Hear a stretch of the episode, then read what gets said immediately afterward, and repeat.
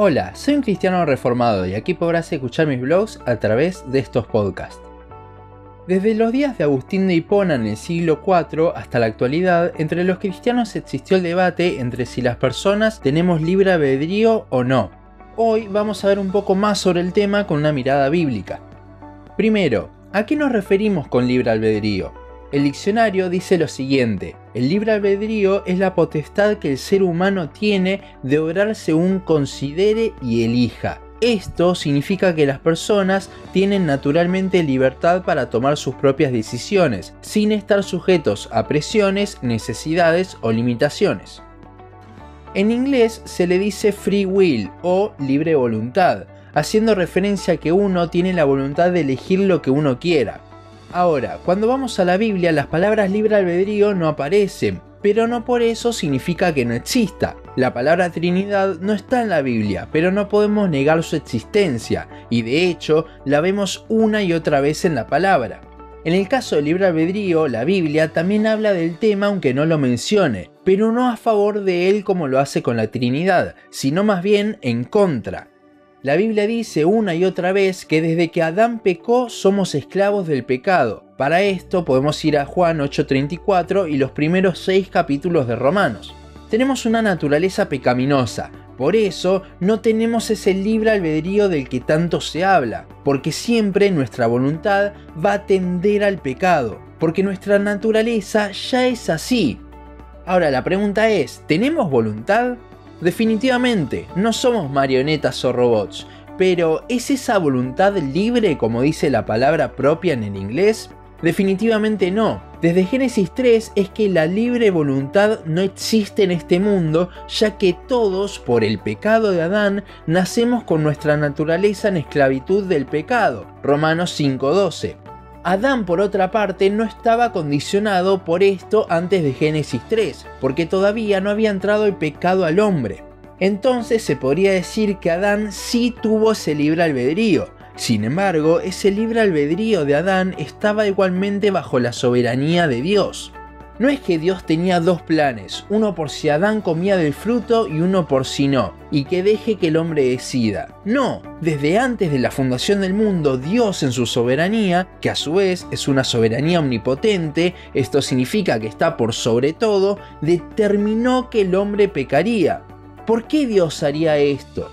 Porque era la única forma de que cerca de unos 4.000 años después Dios pudiese manifestar absolutamente todos sus atributos en la cruz de Cristo.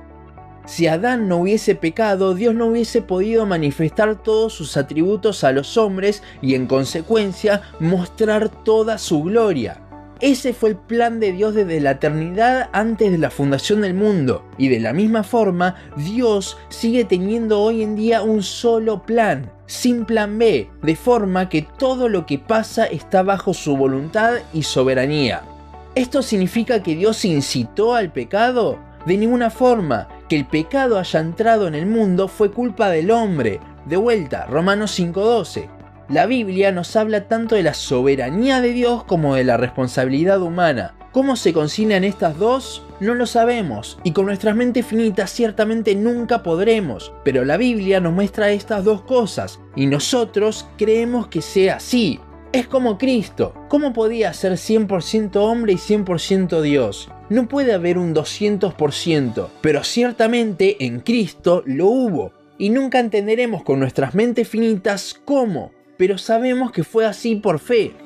El libre albedrío entonces hoy en día no existe porque siempre algo nos condiciona nuestra voluntad. Somos capaces de elegir, pero esa elección está condicionada por nuestro pecado. Es por esto que en Romanos 3:11 dice que no hay quien busca a Dios, porque si nuestra elección está condicionada por el pecado de nuestra naturaleza caída, ciertamente el pecado nunca elegiría a Dios. Y mismo en el libre albedrío de Adán, la soberanía de Dios está por sobre eso. Augustus Nicodemus lo explica con el siguiente ejemplo. Supongamos que hay una puerta con un cartel que dice, venid a mí todos los que estáis cansados. Varios pasan y no entran, pero una persona elige entrar. Cuando entra hay un segundo cartel que dice, nadie puede venir a mí si no lo trae el Padre. Si bien esa persona eligió entrar, Dios está actuando por detrás de esa elección. Cuando nos convertimos dice la Biblia que somos libres de la esclavitud del pecado. ¿Eso significa que ahora sí tenemos libre albedrío? No, porque ahora somos siervos, o más bien la traducción del original es esclavos de Cristo, según Romanos 6, 17 al 18. Además, todavía no hemos sido 100% librados del pecado. Eso sucederá en nuestra glorificación. Es por eso que seguimos muchas veces eligiendo el pecado. Mientras más nos alimentemos de Dios, menos poder tendrá sobre nuestra elección el pecado y más podremos elegir las cosas de Cristo, las cuales no elegimos nosotros por nuestra cuenta, porque somos esclavos de Cristo y Dios produce en nosotros el querer como el hacer por su buena voluntad. Gálatas 5, 16 al 18 lo expresa de esta forma.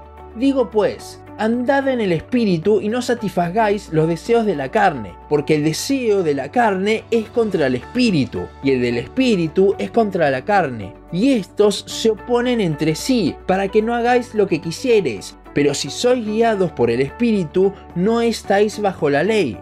Si satisfacemos los deseos de la carne, haremos lo que queremos según nuestra naturaleza caída, el pecado.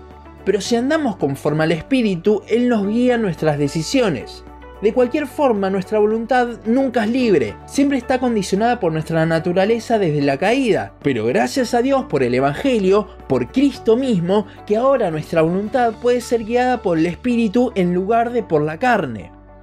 En conclusión, el libre albedrío no existe, siempre nuestro albedrío está condicionado o por el pecado o por el Espíritu, y todo eso siempre está bajo la soberanía de Dios. Somos parte de un único plan del Dios divino, y eso no debería enojarnos por no tener una libre elección, sino más bien deberíamos estar agradecidos porque Dios no nos deja elegir como nosotros quisiéramos. Ya que si elegimos como nosotros quisiéramos, elegiríamos según el pecado y todo iría de mal en peor.